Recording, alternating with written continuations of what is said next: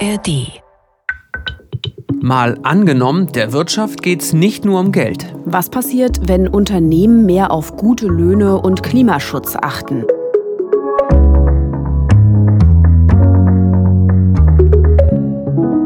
Hallo, schön, dass ihr dabei seid. Ich heiße Justus Kliss. Und ich bin Vera Wolfskämpf. Wir beide arbeiten hier im ARD Hauptstadtstudio in Berlin und im Tagesschau Zukunftspodcast spielen wir immer eine politische Idee durch. Heute mal angenommen, der Wirtschaft geht es nicht nur um Gewinne. Gerade reden ja alle davon, dass die deutsche Wirtschaft nicht mehr wächst, weil alles teurer wird, auch die Energiepreise steigen. Was aber, wenn noch mehr Wachstum gar nicht unser Ziel wäre? Denn wenn die Wirtschaft weniger produziert und wir weniger kaufen würden, spart das doch Energie und Rohstoffe. Also gut für die Umwelt und gut fürs Klima. Ja, aber wenn die Wirtschaft nicht mehr so stark wächst, werden wir dann alle ärmer? Oder vielleicht gewinnen wir Zeit, weil wir nicht mehr so viel arbeiten müssen. Wenn es in der Wirtschaft nicht mehr nur ums Geldverdienen geht, dann könnte sich die Tagesschau in der Zukunft vielleicht hier so anhören.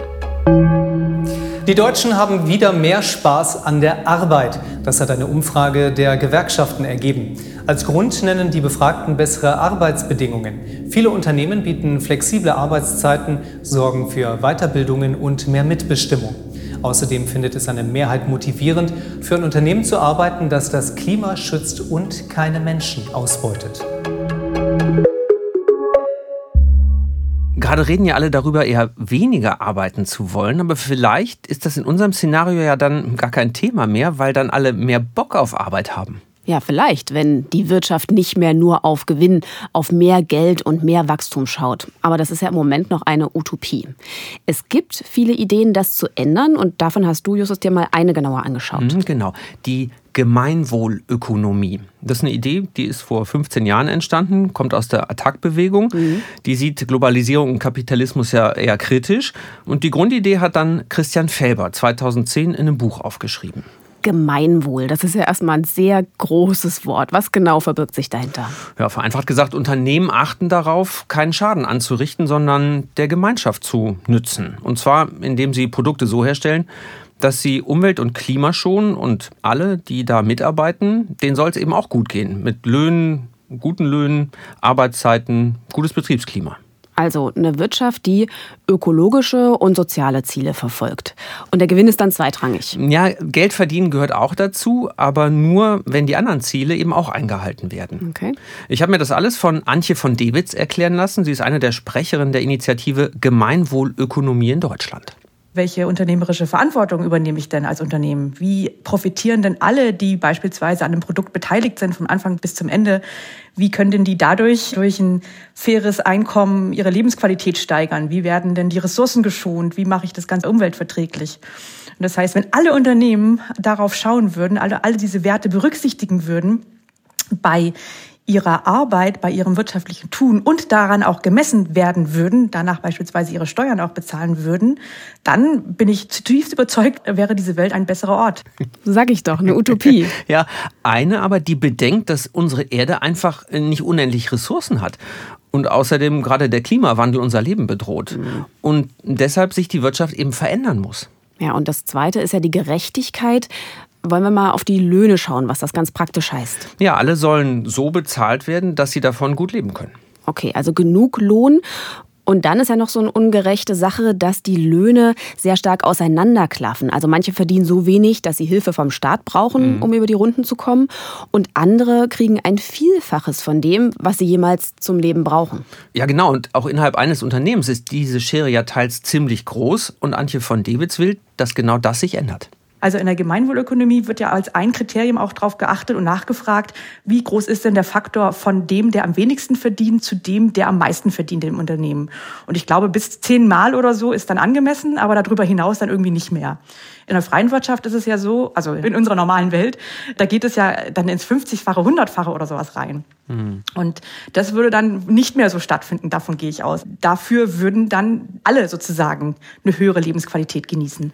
Also in den Gemeinwohlunternehmen würde der Chef oder die Chefin maximal zehnmal so viel verdienen wie zum Beispiel ein Berufsanfänger. Hm. Also bestenfalls könnte es in dem Szenario so sein, dass die Schere zwischen arm und reich nicht mehr so groß ist. Aber wer entscheidet eigentlich, welches Gehalt dann gerecht ist? Ja, Antje von Davids ist wichtig zu sagen, dass es kein Regelwerk von oben ist, sondern die Löhne können weiter mit, von Gewerkschaften und Arbeitgebern ähm, ausgehandelt werden. Und auch was genau hinter diesen ökologischen und sozialen Werten steckt, das mhm. soll alles demokratisch festgelegt und ausgehandelt werden. Okay, das ist also eine Theorie, um die Wirtschaft umzustellen. Aber davon gibt es ja noch mehr. Also die Idee vom Degrowth, also das Wachstum herunterzufahren oder grünes Wachstum, also nur wenn es mhm. Klima und Umwelt schützt. Oder fand ich auch interessant, die Donut-Ökonomie. Donut, dieses Fettgebäck mit dem Loch in der Mitte, ja? Der Kringel, ja. Also wenn man sich diesen Donutring mal vorstellt, der ist ja innen und außen begrenzt. Ne? Also innen befindet sich die gesellschaftliche Grundlage nach dieser Theorie, also Bildung, Einkommen, Gleichstellung, das muss alles gesichert sein. Mhm. Und außen von diesem Donut ist dann die ökologische Grenze. Also der Klimawandel, Umwelt- und Artenschutz, darauf muss man eben auch achten. Und dazwischen also was dann den Donut-Kringel mhm. bildet, da kann die Wirtschaft sicher und gerecht arbeiten. Ah, also im Prinzip haben alle diese Theorien ja eins gemeinsam. Sie wollen die Wirtschaft so verändern, dass sie nicht auf Kosten von Mensch und Umwelt Geld verdient, sondern auch auf soziale und ökologische Belange achtet.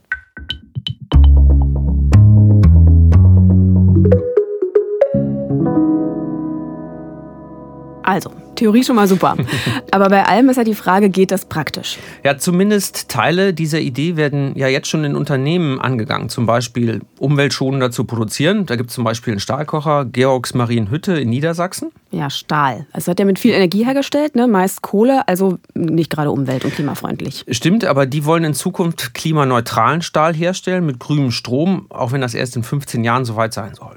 Also gibt es Ansätze für eine ökologische Produktion. Und bei der sozialen Frage, was haben wir da für Beispiele? Ja, es gibt auch einige Start-ups, die ihren Mitarbeitern eine Vier-Tage-Woche anbieten, zum Beispiel, um so die Zufriedenheit zu erhöhen. Und Untersuchungen haben auch gezeigt, dass Mitarbeiter da weniger oft krank sind gibt also gute Beispiele, die sich zumindest einen Bereich des Gemeinwohls rausgreifen und da was verbessern wollen. Genau, es gibt aber auch Unternehmen, die sich schon komplett nach der Idee der Gemeinwohlökonomie, über die wir ja schon gesprochen haben, richten. Mhm. Insgesamt machen das 1000 Unternehmen weltweit. Zum Beispiel Sontor in Österreich, die handeln mit Kräutern und Gewürzen und achten nach eigenen Angaben zum Beispiel auf fairen Umgang mit Bauern und eben Umwelt- und Klimaschutz. Und es gibt auch ein Unternehmen in Deutschland und das hast du dir auch genauer angeschaut, ne Justus? Genau, VD, die stellen Zelte, Rucksäcke, Regenjacken her. 650 Mitarbeiter haben die in Tettnang, das ist in der Nähe vom Bodensee in Baden-Württemberg.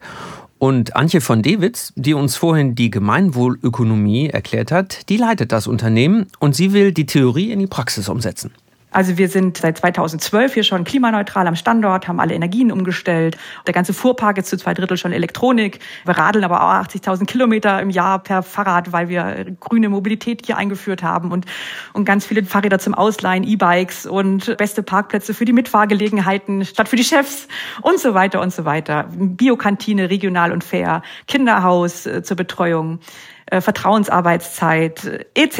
etc. Also, sie nutzen grüne Energie, erstens. Und zweitens sollen die Beschäftigten eben zufrieden sein. Genau, die bieten ihnen da viel an. Aber sie machen aber noch mehr. Auch bei der Produktion von Outdoor-Sachen achten sie darauf, Klima und Umwelt zu schonen. Zum Beispiel benutzen sie Biobaumwolle, achten bei der Schafwolle auf den Tierschutz oder nehmen auch recycelte Materialien.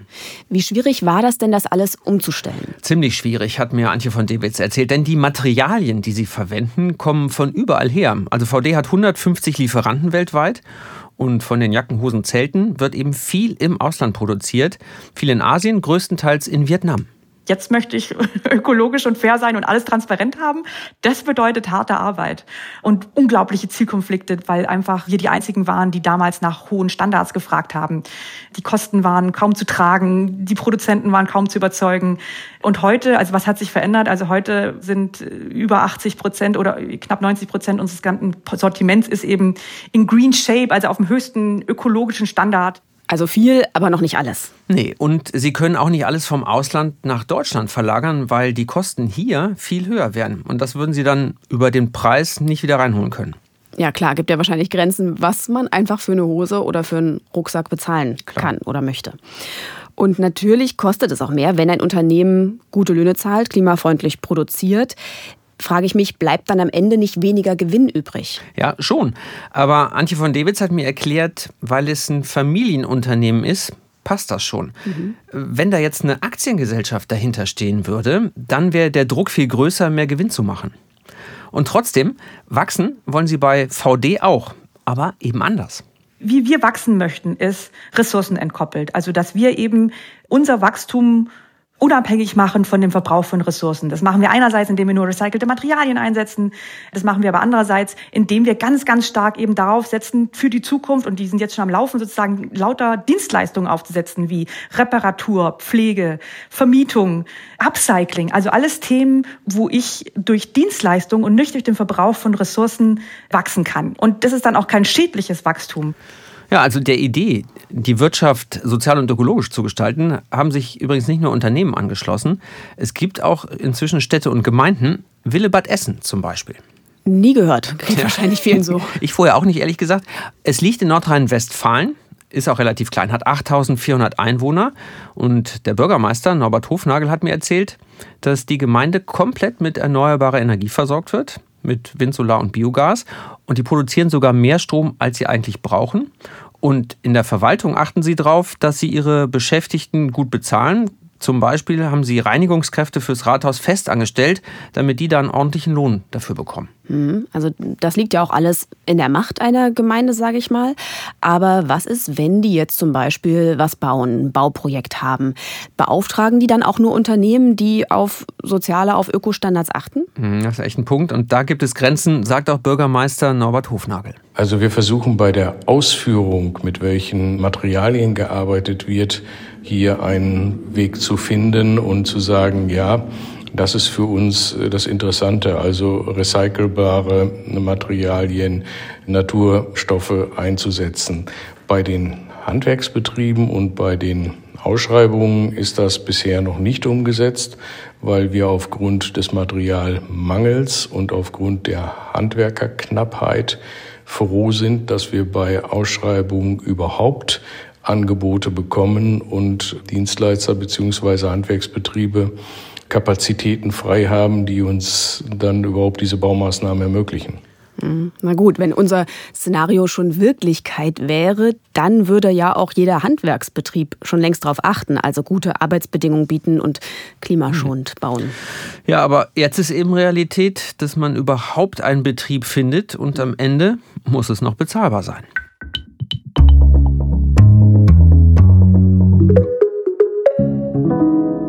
Also Vera, wir haben gesehen, in kleineren und mittleren Unternehmen funktioniert das durchaus, wenn man Gemeinwohl über Gewinn stellt. Aber wenn wir jetzt auf die großen Konzerne schauen, Geht das da auch? Darüber habe ich mit Josefa Knie gesprochen. Sie ist Politikwissenschaftlerin und beschäftigt sich als Zukunftsforscherin unter anderem damit, wie die Wirtschaft sozialer und ökologischer werden könnte. Und ihre Doktorarbeit hatte den Titel Too Big to Do Good, also zu groß, um Gutes zu tun. Und da ging es eben genau um die Frage, können Großunternehmen sich auf soziale und ökologische Werte ausrichten? Und da sieht man ganz klar, gibt es Probleme dadurch, dass sie auf internationalen Märkten beispielsweise aktiv sind und sehr viel stärker in die kapitalistische Wirtschaftsweise, wo es um Gewinnmaximierung und so weiter eingebunden sind und auch sehr stark in den Köpfen der Menschen in Unternehmen. Also da gibt es ganz klare Beharrungstendenzen. Einmal, weil man denkt, Dinge nicht verändern zu können oder auch, weil man Dinge nicht verändern will. Also gerade bei großen Unternehmen, die kapitalmarktorientiert sind, geht es halt vor allem darum, schnell und kurzfristig Gewinne zu maximieren und alles andere wird nur dann getan, wenn es dafür rechtliche Vorgaben gibt, also wenn man es tun muss. Und eigentlich sind die Spielräume aber größer. Beharrungstendenzen, wer kennt sie nicht? Also sie könnten, wenn sie wollten. Ja, und dafür gibt es auch Beispiele, dass sich große Unternehmen langfristige Ziele setzen. Zum Beispiel DM, die haben sich ganz klar sozialer und ökologischer Nachhaltigkeit verpflichtet. Oder eben große Unternehmen, die in der ganzen Produktionskette weltweit auf Menschenrechte achten wollen. Aber es geht ja nur begrenzt, weil andere im internationalen Wettbewerb es dann leichter haben, oder? Mhm. Und deshalb braucht es, damit unser Szenario funktioniert, die richtigen Regeln, meint Josefa Knie.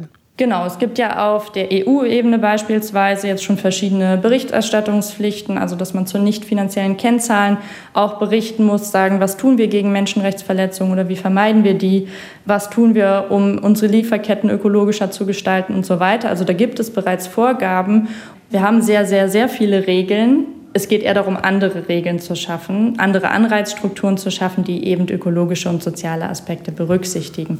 Ja, und dafür gibt es ja schon Ansätze. Ne? Das mhm. Lieferkettengesetz schreibt ja vor, dass große Unternehmen bei einer weltweiten Produktion darauf achten müssen, dass sie keine Menschenrechte verletzen und bestimmte Standards einhalten. Mhm. Und die jetzige Bundesregierung hat zumindest das Ziel, die Wirtschaft sozial und ökologisch umzugestalten.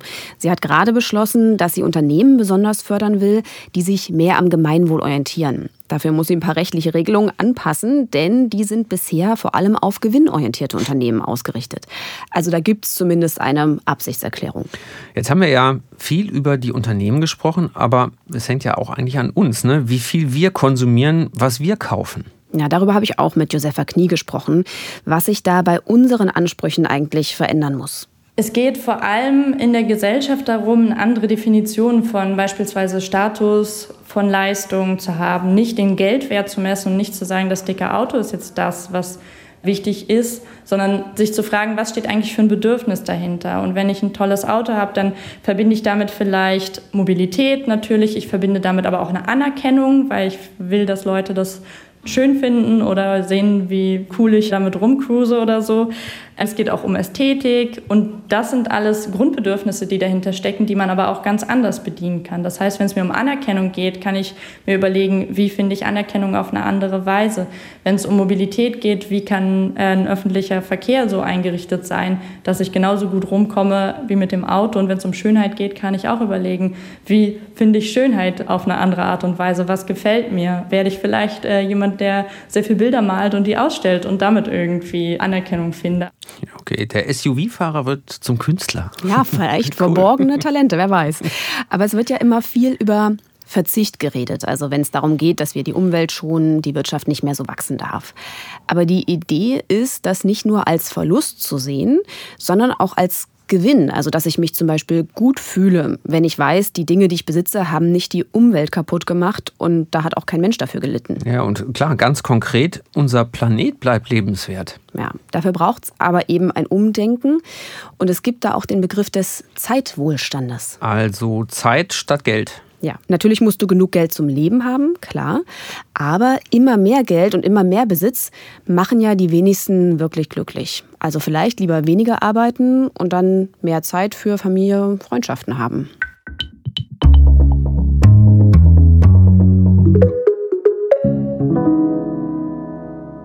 Vera, mehr Zeit haben, weniger arbeiten, mhm. Unternehmen achten aufs Gemeinwohl und nicht so auf Gewinne.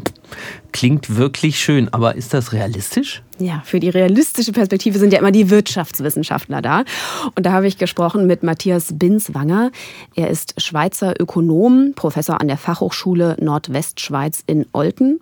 Und er hat diverse Bücher geschrieben. Also warum uns mehr Wachstum in wohlhabenden Ländern gar nicht glücklicher macht. Aha. Aber auch darüber, warum es aus seiner Sicht trotzdem einen Wachstumszwang gibt. Wenn jetzt eine Wirtschaft aufhört zu wachsen, dann heißt das, dass ein paar Unternehmen weniger Gewinne machen. Die scheiden dann aus, weil sie Konkurs gehen. Die fallen dann aber selber aus als Nachfrager. Die haben bisher Maschinen Anlagen gekauft, die haben Rohstoffe gekauft. Das wird jetzt nicht mehr gekauft. Dadurch bekommen die Unternehmen Probleme, die das verkauft haben bisher. Es kommt zu Entlassungen, die Arbeitslosigkeit nimmt zu. Auf diese Weise geht dann auch der Konsum zurück.